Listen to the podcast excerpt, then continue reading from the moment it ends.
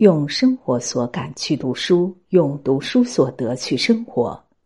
亲爱的朋友们，今天要为大家分享的文章是：原来这就是百分之一法则。清华大学博士、原腾讯集团副总裁吴军讲过一件事：有一天，他到北京出差，中途需要从王府井的酒店搬到国贸的一个酒店，一个朋友主动提出要来帮忙。朋友从公司开车到王府井酒店花了半小时，把行李搬上车，开到国贸的酒店又花了半个小时。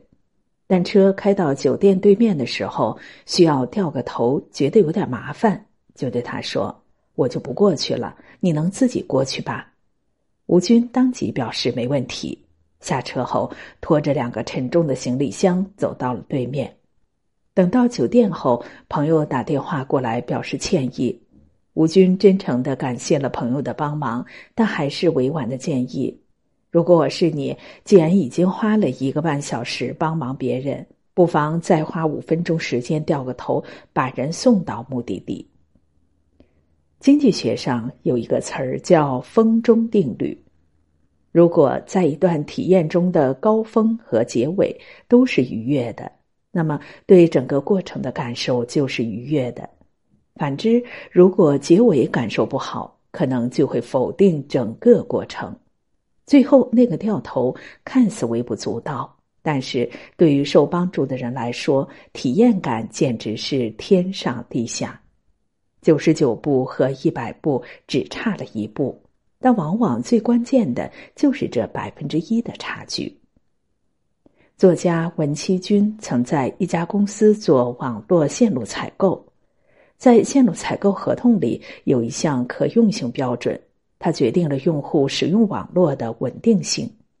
那时他接触的服务商有的能把这项指标稳定在百分之九十九点九九，有的只能保证百分之九十九。百分之九十九点九九的线路可用率。意味着累计使用线路一万个小时里，九千九百九十九小时都保证可用，只有一个小时可能出现故障。同理，百分之九十九的线路可用率意味着使用线路一万个小时里，九千九百小时都要保证可用，还有一百个小时不能保证。有人会觉得百分之九十九和百分之九十九点九九不过就差了零点九九，几乎可以忽略不计。可是你知道吗？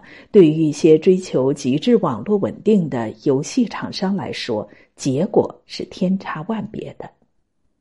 如果有一家游戏厂商为了节省采购成本，选择租用那条百分之九十九的云线路。最后可能会损失上千万，无数游戏玩家会在那可能出现故障的一百个小时流失。规模越大的公司损失越大，所以这不到百分之一的差距看着差不多，其实差了太多。曾任密歇根商学院主管的美国作家汤姆写过一本书，叫《百分之一法则》。书中，吉姆是一个足球教练。为了提高团队的球技，研究优秀运动员脱颖而出的原因，他投入了大量精力，客观的计算分析奥运会各项比赛的竞赛结果。最终，他得出一个惊人的结论：无论游泳还是田径，或者其他任何说得上来的比赛中，第一名和第四名。金牌与没有奖牌的平均差距总是在百分之一之间，这百分之一的差距就是优秀和卓越之间的差距，就是这么微小的差距，最后渐渐形成了巨大的鸿沟。因为顶级运动员面对的是同样顶尖的对手，菲尔普斯不见得比查维奇的实力强多少。可在二零零八年北京奥运会一百米蛙泳比赛中，就在触壁的那一瞬间，他在到达终点前一秒往前多游了一小下，就这一小下的距离，让他以零点零一秒的微弱优势胜出，成功夺得金牌。什么叫竞争？发生在同一水平线上的较量才叫竞争。批发商城的服装店如果把香奈儿、LV 当成竞争对手，那就是有妄想症。楼下的沙县小吃如果把米其林餐厅视为竞品，那也是不自量力。和服装店老板对决的是旁边的精品服装店，和沙县小吃竞争的是附近的兰州拉面。他们只需要在做好原有工作的基础上，比对手们再多想一点、多做一点，便能长久留住顾客，稳定收入。经济学家何凡曾经提出一个概念“苟且红利”，意思是人们看似在做同样的一件事，但其中会有许多苟且者，他们的人生哲学就是得过且过。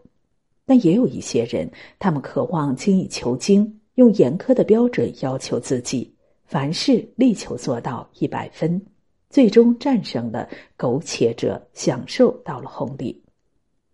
任何事，只要你比周围人多做百分之一，就能享受到苟且的红利。普通人如何做到那百分之一呢？两个建议送给你。一是追求单点极致。罗振宇在演讲中讲过自己打专车的一次经历。一般专车司机为了提高自己的信誉评分，被系统优先派单，会在到达目的地之后，请顾客给一个五星好评。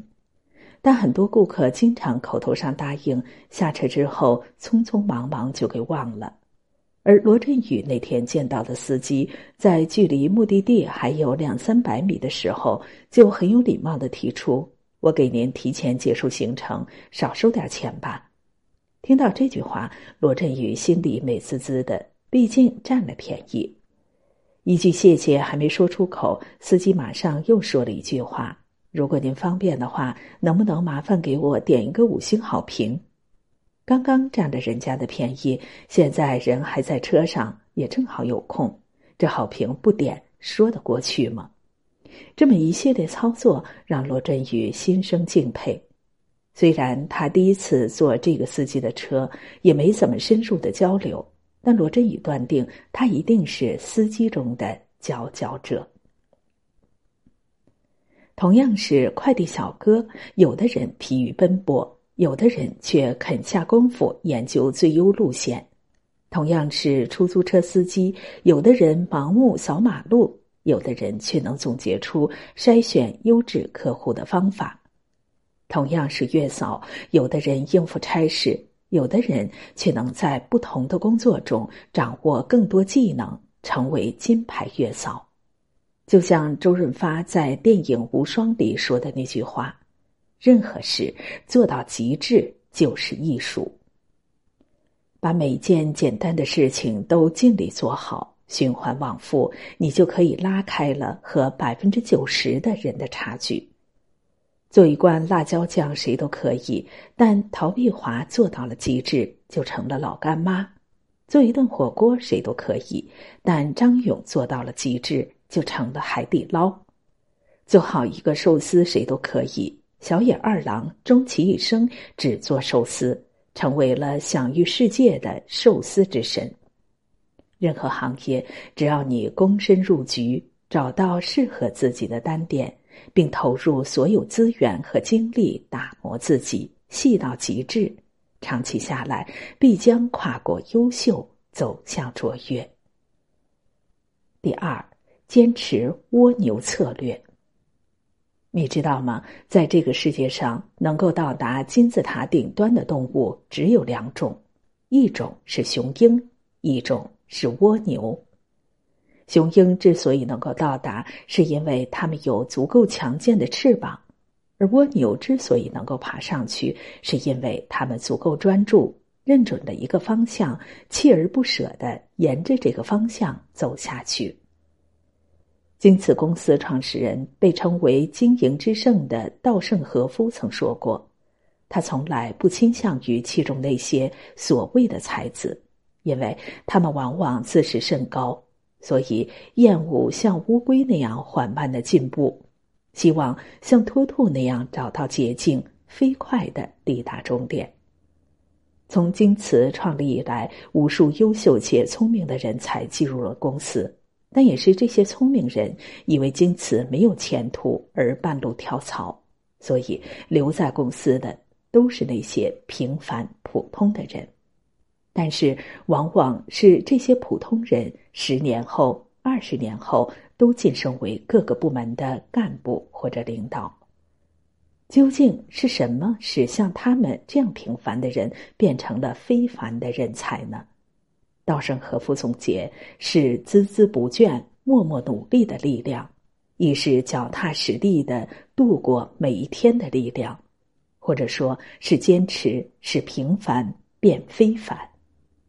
譬如登山，爬了几步，因为看不到山顶，就打算换一座矮一点的山。